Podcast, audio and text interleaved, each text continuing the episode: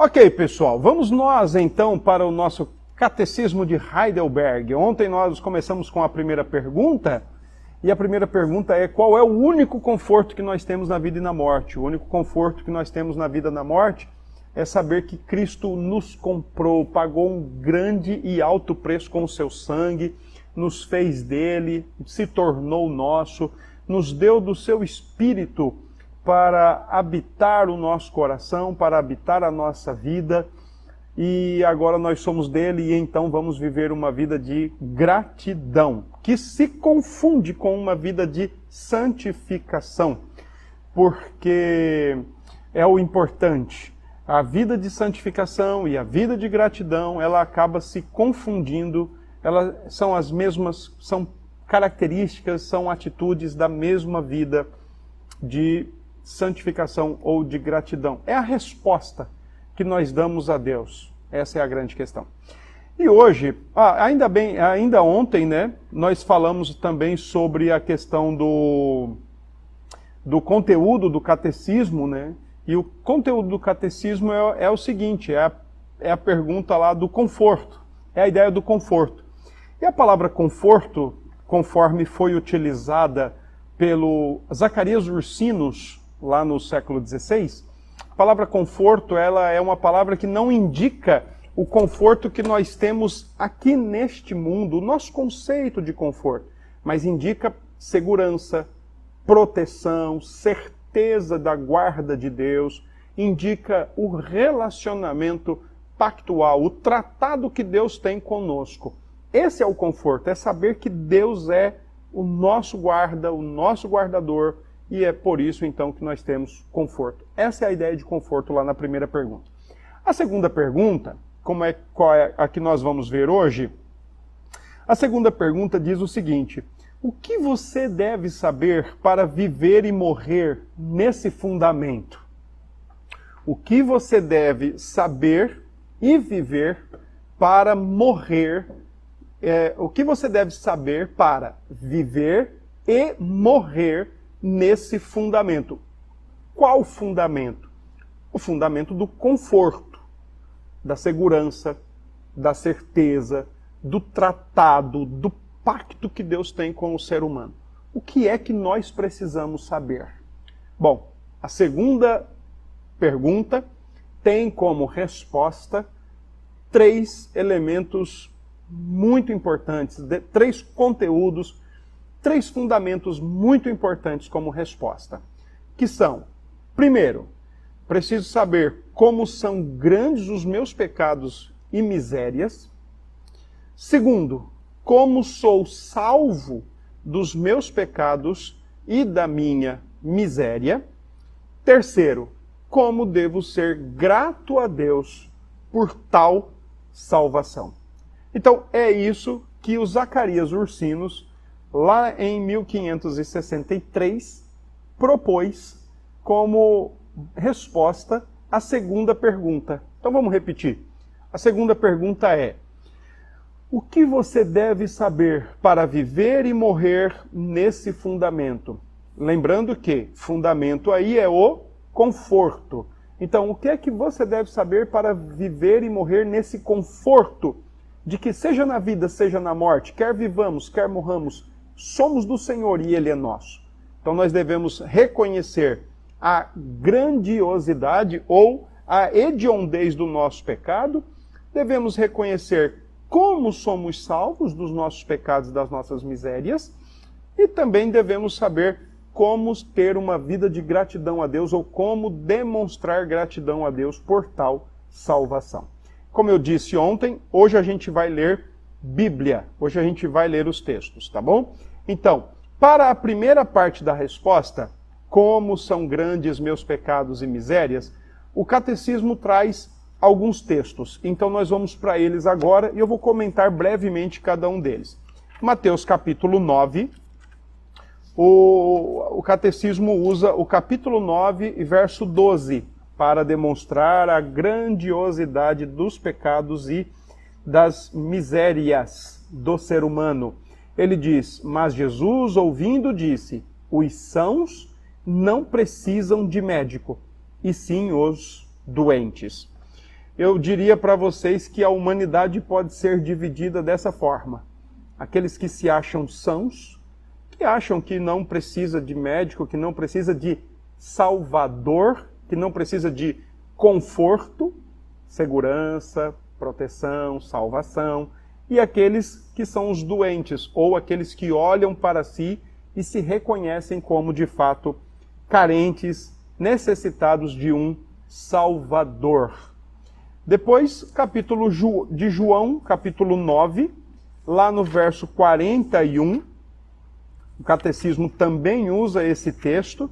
Eu espero que você esteja aí com a sua Bíblia. Acompanhe aí a leitura do texto para a gente poder é, ver aí e conferir, tá bom? Uh, João 9, capítulo 9 de João, verso 41 diz: Respondeu-lhes Jesus: Se fosseis cegos, não teríeis pecado algum. Mas, porque agora dizeis, nós vemos, subsiste o vosso pecado. Esse texto faz alusão ao momento em que Jesus dialoga né, com os fariseus acerca da cura do cego de nascença e é óbvio que ali a discussão do texto tem muito a ver com a cegueira do, do cego de nascença, mas o próprio Jesus também está é, olhando para eles e dizendo que eles são cegos. E eles estão dizendo: não, não, nós não somos cegos, nós vemos. E então Jesus diz para eles o seguinte: olha, se vocês estão vendo, então agora vocês têm maior pecado, porque vocês sabem a condição de vocês, mas não abrem mão, não amolecem, não se humilham, não se rebaixam. E para nós termos conforto no Senhor Deus, o catecismo ensina que nós precisamos reconhecer a nossa pecaminosidade, a nossa miséria. Precisamos, como Mateus 9, reconhecer que somos doentes. Precisamos, como João 9, reconhecer que não enxergamos como deveríamos, que não entendemos como deveríamos por causa da nossa pecaminosidade. Romanos capítulo 3. Romanos, lembra que ontem eu expliquei para vocês, né, que o texto de, de, de Heidelberg tem, a partir da, da, da, da, primeira parte dele, né, a partir da pergunta 3 até a, a pergunta 11, ele trabalha apoiado em Romanos, né? E a primeira parte dele fala sobre o pecado e agora aqui nós já estamos vendo uma preparação, né? E aqui no texto de Romanos 3:10 diz, como está escrito: não há justo nenhum sequer. Não há justo nenhum sequer. Não há quem não peque. Não há quem é, possa levantar a mão ou bater no peito e dizer: Eu não tenho pecado, eu não tenho imperfeição. Uh, ah, 1 João capítulo 1 é o último texto dessa primeira parte da, da resposta, né? 1 João capítulo 1, do verso 9 ao verso 10, que diz o seguinte: 1 João 1, de 9 a 10. Se confessarmos os nossos pecados, ele é fiel e justo para nos perdoar e nos purificar de toda injustiça se dissermos que não temos cometido pecado, fazemo-lo mentiroso e a sua palavra não está em nós. Eis aqui outra verdade do texto, ou outra verdade de Deus para nós. Nenhum ser humano pode dizer que não peca, que não comete pecado. Aliás, nesse trecho da primeira carta de João, a partir do verso 6, três coisas são ensinadas aqui no tocante ao pecado. Primeiro, no verso 6 ele diz: Olha, se a gente diz que tem comunhão e ao mesmo tempo não pratica a verdade, nós não temos, nós estamos mentindo. Se nós estamos dizendo que o pecado não interfere na nossa comunhão com Deus, isso é uma mentira. Depois, no verso 8, se dissermos que não temos pecado nenhum, a nós mesmos nos enganamos. Se negarmos que somos pecadores, todos, todos, sem exceção, se negarmos isso, isso é a mais pura mentira. Porque todos somos.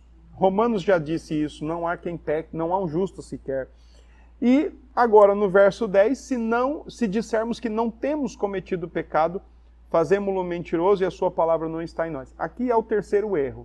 Se, disser, se dissermos que não cometemos pecado, lembrando que pecado sempre tem relação direta, imediata com a lei de Deus. Ainda que eu faça qualquer coisa contra um próximo meu, contra minha esposa, contra meus filhos, contra alguém da igreja ou do meu círculo de amizades, ainda que eu faça qualquer coisa contra uma pessoa, essa, essa minha atitude, antes de ser contra essa pessoa, vai ser primeiramente contra Deus. Sempre, sempre isso. Porque pecado é sempre contra a lei de Deus.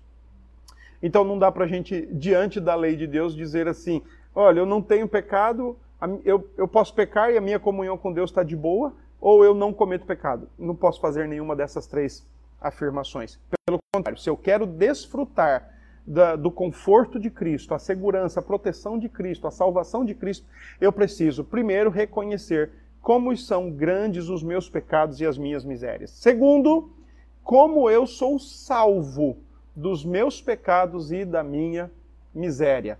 Como é que nós podemos ser salvos? Vamos lá para Lucas, capítulo 24 de Lucas, verso 46 e 47. Vamos ver o que é que diz o texto lá de Lucas. Lucas 24, 46 e 47. Diz assim: E lhes disse: Assim está escrito que o Cristo havia de padecer e ressuscitar dentre os mortos no terceiro dia, e que em seu nome se pregasse arrependimento para remissão de pecados a todas as nações, começando de Jerusalém. Como então nós podemos ser salvos dos nossos pecados e das nossas misérias? Acreditando, se arrependendo, acreditando em Cristo, que morre, padeceu, morreu, mas ressuscitou dentre os mortos. O Cristo que nós pregamos, vivemos e conhecemos, ele está vivo nós só podemos ser salvos através de Jesus Cristo. João 17, verso 3, diz o seguinte: é o segundo texto da segunda, da, da segunda parte da resposta. João 17, 3. E a vida eterna é esta: que te conheçam a ti, o único Deus verdadeiro, e a Jesus Cristo, a quem enviaste. Como eu posso ser salvo da minha miséria. Eu só posso ser salvo do meu pecado, da minha miséria, todos nós, só podemos ser salvos disso, dessa, desse domínio, dessa escravatura do pecado. Nós só podemos ser salvos conhecendo a Jesus. E aqui, o apóstolo João usa uma expressão muito interessante. A expressão grega que ele usa aqui no texto, de, para conhecer, não tem nada a ver com adquirir informação ou saber através de conhecimento, mas é conhecimento de relacionamento. É se relacionar com Jesus Cristo. A vida eterna é esta: conhecer a Deus e conhecer a Jesus Cristo, a quem enviaste. Buscar conhecer a Deus. E há, há um grande privilégio no conhecimento de Deus porque quando nós conhecemos a Deus, nós nos conhecemos. O conhecimento do ser humano, ele, ele jamais pode ser trazido por outro ser humano. Eu fico arrepiado quando eu vejo a gente dizendo aí, ó, eu entendo como funciona o ser humano, eu sei como é o ser humano. É, eu, eu fico arrepiado com isso porque essa é uma afirmação, no mínimo, é, é, arrogante. É, só quem pode dizer quem somos e o que somos é o Criador. Então só Deus pode dizer isso. E quando nós conhecemos a Deus e conhecemos a Cristo, nós conhecemos o nosso pecado, nós conhecemos a nossa miséria. É só você lembrar, por exemplo, da, da expressão de Isaías, no capítulo 6 do livro de Isaías. Eis que eu estou perdido, eu vou morrer, os meus olhos viram o santo. É assim que Isaías se sentiu, se sentiu extremamente pecador, porque ele estava diante do santo. Martin Lloyd Jones dizia que quem diz estar diante de Cristo, mas não reconhece o seu pecado, nunca esteve diante de Cristo. Então nós só podemos conhecer é, saber como somos salvos a partir do momento que nós conhecemos a Deus e conhecemos a Cristo. O terceiro texto está no livro de Atos dos Apóstolos, capítulo 4. Acompanhe aí na sua Bíblia. Atos, capítulo 4, verso 12. Pedro e João estão diante do sinédrio, estão dando explicações do porquê que eles agora estão falando sobre Jesus, mesmo poucos dias após o, o evento ocorrido, né, com a crucificação, morte e sepultamento do Senhor e ressurreição de Jesus. O livro de Atos diz que depois da sua ressurreição ele ainda ficou 40 dias com os apóstolos e com os discípulos. E eles continuaram a pregar, e eles foram para o templo e ali curaram um paralítico. E eles são presos, são levados diante do sinédrio e têm que dar explicações. E, e em um ponto das, das explicações em que eles estão dando é esta.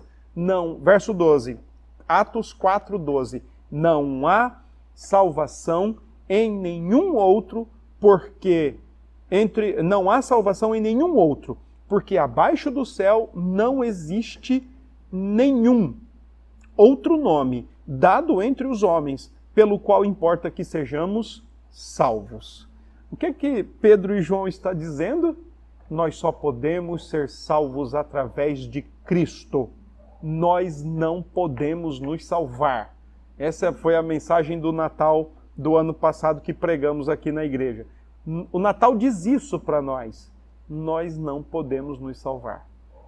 É, o Salvador teve que vir o Salvador teve que entrar à história, teve que entrar no mundo, teve que entrar na humanidade como um de nós para nos salvar, porque nós não podemos nos salvar. Então, saber como somos salvos é saber que nós somos salvos por outro e não por nós mesmos. Imagine, né, só um, um, a título de exemplo, se nós pudéssemos nos salvar, por que nós teríamos medo é, dessa dessa, desse vírus, por que, é que nós teríamos medo de toda essa contaminação se pudéssemos nos salvar? A grande realidade é essa: nós não podemos nos salvar. Ainda que a medicina encontre é, respostas, e a gente tem orado por isso, e esperamos em Deus que encontre rapidamente um medicamento efetivo para atender às demandas. Mas, gente, será que o nosso principal problema é o vírus? Será que a nossa principal questão, será que o nosso principal, é, é, nossa principal doença é um vírus? Porque se for um vírus, ele for combatido eficazmente, significa então que nós não vamos ter mais problemas. Eu desconfio que não seja só um vírus o nosso problema. Não há salvação fora do nome de Jesus. Vamos lá para outro texto, 1 Coríntios, capítulo 6. Primeira, primeira carta de Paulo aos Coríntios, capítulo 6, verso 11. O texto diz assim: Tais fostes alguns de vós, mas vós vos lavastes, mas fostes santificados, fostes justificados em o nome do Senhor Jesus Cristo e no Espírito do nosso Deus. O texto de Romanos é um texto oportuno porque ele fala exatamente do Senhor Jesus quebrando sobre a vida do cristão o domínio do pecado. É só Ele que pode nos tirar desse domínio, é só Ele que pode nos tirar da senzala e levar para a casa do Pai, só Ele. Ninguém mais pode fazer isso, nem nós mesmos podemos fazer isso por nós. Bom, até agora os textos da primeira e segunda parte. Como são grandes os nossos pecados e as nossas misérias. Como nós podemos ser salvos? Tem que ser por Cristo. Outra pessoa não pode nos salvar. Uh, outra, qualquer instituição não pode nos salvar. Tem que ser o Senhor Jesus Cristo para nos salvar. Apenas Ele, tão somente Ele. É, guardemos as palavras de Pedro e João. Só há um nome pelo qual importa que sejamos salvos. É o nome de Jesus Cristo. E a terceira e última parte da resposta da segunda pergunta do Catecismo de Heidelberg é: como devo ser grato a Deus por tal salvação? Eu reconheço Eu sei como eu sou salvo, eu sei por quem eu sou salvo, e agora? O que é que eu faço? Eu vivo em gratidão a Deus ou em santificação a Deus. E aqui nós temos alguns textos também que Ursinos, juntamente com é, é, Olevianos, listaram. E aí eu queria convidar você para abrir aí a sua Bíblia em Salmo, no livro de Salmos, né, o capítulo 5, o Salmo não, capítulo não, perdão, Salmo 50, verso 14 e 15. Salmo 50, verso 14 e 15. Diz assim: Oferece a Deus sacrifício de ações de graças e cumpre os teus votos para com o Altíssimo. Invoca-me no dia da angústia, e eu te livrarei, e tu me glorificarás. Alguns domingos atrás, eu não vou lembrar quando, mas eu usei esse texto de Salmo 50. Nós estamos tendo uma sequência de exposição no livro dos Salmos, e o Salmo 50 foi um já pregado, e aqui exatamente está se falando do, da essência do verdadeiro culto a Deus, em detrimento ao ritualismo, à liturgia frívola, vazia, mecânica. Né? E aqui, por exemplo, é a motivação de cumprir com os seus votos, de cumprir com a sua palavra diante de Deus, em ser-lhe servo, em ser-lhe grato. Salmo 116 é o outro texto, também é um texto que expressa gratidão. E o Salmo, 10, Salmo 112, eh, perdão, Salmo 116, versos 12 e 13, diz: Que darei ao Senhor para todos os meus benefícios para comigo? Essa, essa perguntinha aqui do salmista a gente poderia responder de duas formas. Primeiro, se você quer retribuir o que Deus fez à altura, nada, não tem o que fazer. É, o que ele fez é, é graça, é graça, totalmente graça. Mas segundo, se você quer responder ao que Deus fez em Cristo, gratidão, vida de santidade, vida de culto, vida de gratidão a Deus. Faça isso, entregue isso ao Senhor. Lembra quem você era, lembra o que ele fez na sua vida em Cristo, e então agora, seja grato, seja obediente, viva uma vida de santificação. Uh, texto de Mateus, vamos lá agora para o Novo Testamento, né? Mateus capítulo 5. Vamos lá ver o, o texto que está, também está listado aqui para a nossa, nossa edificação. Mateus 5, verso 16, diz assim: Assim brilhe a vossa luz diante dos homens, para que vejam as vossas boas obras e glorifiquem a vosso Pai que está nos céus.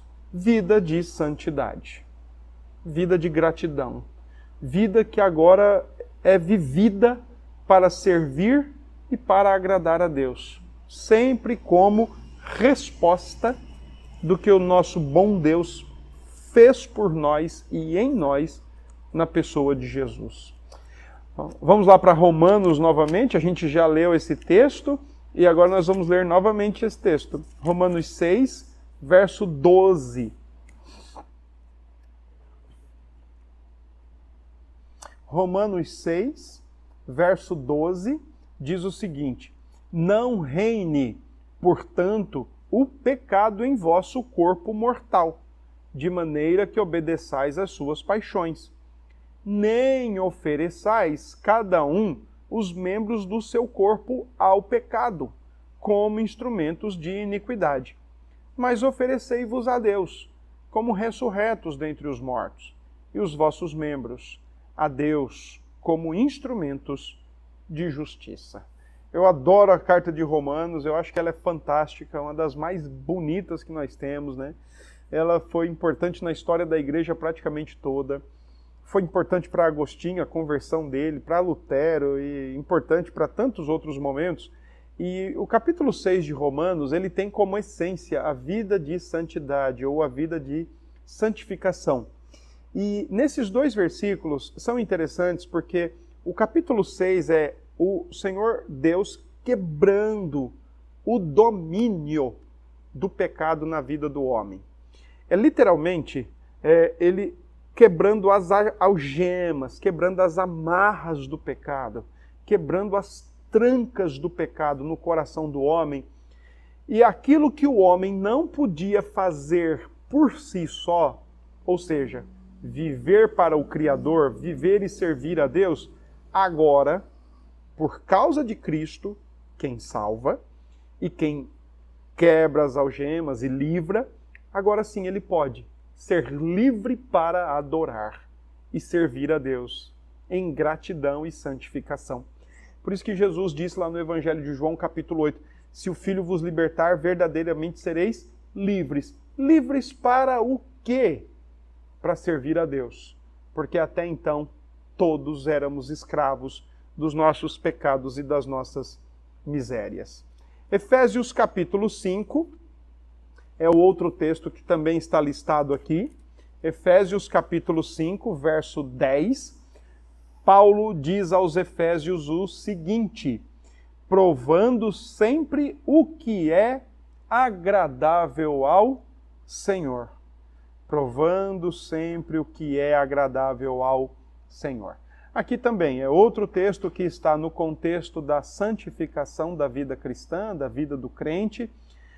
E o crente deve sempre priorizar, sempre colocar como prioritário fazer aquilo que é bom e é agradável a Deus. E é agradável a Deus quando nós temos uma vida de santificação. É agradável a Deus quando nós temos uma vida de glorificação ao nome dele, quando temos uma vida de gratidão isso é agradável a Deus. Foi para isso que ele nos livrou, foi para isso que ele nos libertou. Uh, segundo Timóteo, vamos dar uma olhadinha lá nesse texto. 2 Timóteo 2,15. O apóstolo Paulo aqui diz o seguinte: ó, procura apresentar-te perante a Deus aprovado como obreiro que não tem de que se envergonhar, que maneja bem a palavra da verdade. Para o apóstolo Paulo, é também para esse fim que nós fomos livres e que nós fomos salvos dos nossos pecados e misérias. Porque agora nós podemos é, servir a Deus, mas ao mesmo tempo podemos servir as pessoas apresentando o Evangelho, manejando a palavra do Evangelho. Além disso, também refutando erros e ensinos distorcidos da palavra de Deus com a própria palavra de Deus. Sabedores, conhecedores da palavra de Deus rejeitamos e rechaçamos erros. Fomos livres para isso, para falar e defender a verdade em Cristo Jesus. E o último texto que está aqui no, na segunda pergunta do catecismo está na primeira carta de Pedro, capítulo 2, quando diz lá no verso 9: Vós, porém, sois raça eleita, eh, sacerdócio real e nação santa, povo de propriedade exclusiva de Deus, a fim de proclamar as virtudes daquele que vos chamou das trevas para a sua maravilhosa luz. Somos um povo que existimos para dar bom testemunho de Deus, para pregar o Evangelho, para glorificá-lo e para proclamá-lo. Não há momento melhor, hein, irmãos? Se a história da igreja nos conta momentos bem difíceis que os cristãos eh, se posicionaram e guardaram com fé e com amor o bom testemunho da palavra, eis mais um momento. Eu penso que nós crentes, nesse atual momento, nessa atual conjuntura, como povo de propriedade, né, como povo comprado pelo alto, pelo alto preço que foi pago por Cristo, o nosso conforto na vida e na morte, e agora como povo de Deus, eu acho que a gente deve sim aproveitar esse momento para dizer às pessoas o Evangelho de Jesus. Um vírus não é o nosso principal problema. O vírus não é o nosso principal inimigo. O vírus, ele não é aquele que determina a nossa existência. Ele vai passar, ele vai, daqui a pouco ele some. Daqui a pouco ele é combatido, daqui a pouco ele entra para os anais da história. Temos problemas muito piores, muito maiores para serem resolvidos, e, esse problema, e esses problemas maiores e piores só podem ser resolvidos com o conhecimento de Cristo. E o conhecimento que Ele, Jesus, oferece de nós, de nos, de nos deixar bem explícito e bem claro: nós não podemos nos salvar, nós precisamos dele. O vírus passa. É, eu até recomendo que. Ah, hoje à tarde eu estava conversando, foi uma conversa muito rápida, muito, muito rápida mesmo, com um irmão, e ele me perguntou se eu acreditava que esse vírus era o próprio Deus cutucando o ser humano a buscá-lo. E eu disse para ele, sinceramente, acredito. Acredito que sim. Mas acredito também que é sinal dos tempos. No Evangelho de Lucas, capítulo 21, no sermão escatológico registrado de acordo com a percepção do evangelista Lucas, lá é dito que o Senhor fala que os sinais dos tempos, além de ter guerra, fome, nação contra nação, além de haver perseguição ao povo de Deus por causa do nome dele, e isso tem que ficar bem claro, né? Por causa do nome dele, o, o Evangelho de Lucas traz alguma coisa bem interessante quando ele diz o seguinte, aqui no verso 9 em diante, que é o sermão escatológico de Jesus. Quando ouvirdes falar de guerras e revoluções, não vos assusteis pois é necessário que primeiro aconteçam estas coisas, mas o fim não será logo. Mas diz assim: então lhes disse: levantar-se-á nação contra nação e reino contra reino. Verso 11: haverá grandes terremotos, e aí Lucas, como era médico, o evangelista Lucas era médico, e o olhar dele é um olhar pela lente também da, da, da sua formação, da sua profissão. Não, não, não pense que isso estava escanteado, né? que ele estava ali sem, sem a sua, o seu recurso de conhecimento, a sua carga de conhecimento, a sua forma de escrita. Não, não, a no, nossa crença na inspiração não, não permite essa dualidade. Né? Então ele diz que haverá grandes terremotos, e aí ele usa uma expressão aqui no verso 11 que é a expressão epidemias. Nós estamos enfrentando uma pandemia. Então eu creio muito que isso que está acontecendo é característico dos sinais dos tempos entre a primeira e a segunda vinda de Jesus. Eu acredito muito que o Senhor, através disso, está mostrando muita coisa para nós seres humanos, mas eu acho que a principal é essa. Nós não podemos nos salvar. Nós não temos a menor, a menor condição de nos salvarmos. Não temos. E acredito que o Senhor está cutucando o ser humano, acredito que o Senhor está chamando o ser humano, como também acredito que o Senhor está alertando a igreja. A igreja vive muito sonolenta, vive muito letárgica. A igreja coloca a vinda de Cristo muito assim, é, eu brinco sempre, né? Muito no subjuntivo do, do português. Quando ele voltar, sempre dando a ideia de uma possibilidade, quando na verdade ele disse que vai voltar e a qualquer momento. Então, é, uma coisa errada que não se pode fazer com os sinais dos tempos é dizer, voltou, é agora. Nossa, aonde?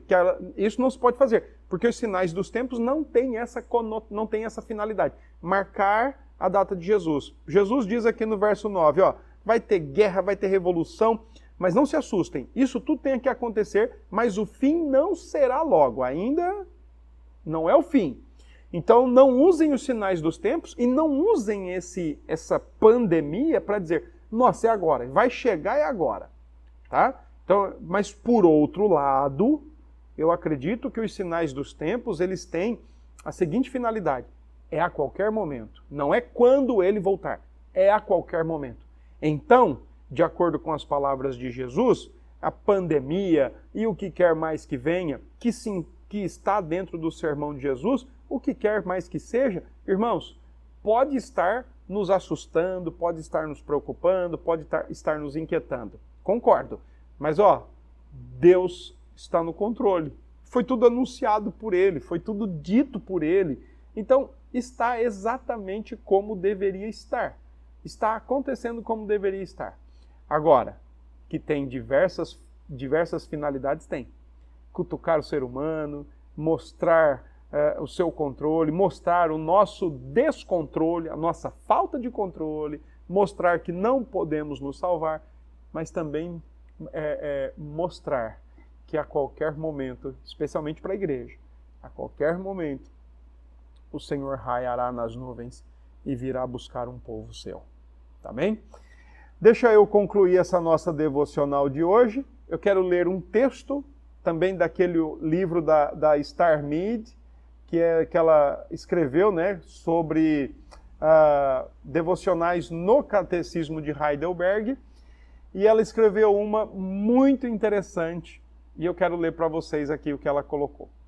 Outra coisa maravilhosa que Cristo faz por aqueles que lhe pertencem é dar do seu Espírito Santo. O Espírito Santo é a terceira pessoa da Trindade. As outras duas são Deus, o Pai é Deus, o Filho é Deus. O Espírito Santo vem habitar o interior daqueles que pertencem a Jesus. Ele os leva a entender e ter certeza de que são filhos de Deus e que viverão para sempre com Deus. Pessoas, a pessoa que pertence a Jesus é ainda pecador e será por todo o tempo em que viver na terra. Lutero chamava essas, os crentes de simultaneamente justos e pecadores. Então nós vamos, segundo a Star Media aqui, nós vamos é, ser pecadores até o último momento de vida neste mundo. Mas, com o Espírito Santo habitando nele, os filhos de Deus têm novo desejo de viver para Jesus. Eles não farão isso perfeitamente nessa vida mas o Espírito os capacitará a viver essa nova vida de obediência, a qual nunca teriam vivido por si só. Que interessante. Por causa do Espírito em nós, agora nós queremos viver uma vida para Deus. Lembremos então o que é que nós precisamos saber, o que é que nós devemos saber para viver e morrer no fundamento, o conforto que é Cristo. Primeiro, como são grandes os nossos pecados e misérias. Segundo, como, nós, como somos salvos dos nossos pecados e das nossas misérias. E terceiro, como nós devemos ser gratos a Deus por tal salvação. É isso que nós precisamos. Que Deus em Cristo, então, nos abençoe, nos ajude e nos conceda graça para continuar vivendo nessa vida de santificação, nesse mundo, ainda que imperfeito mas com gratidão e auxílio do Espírito de Deus. Amém.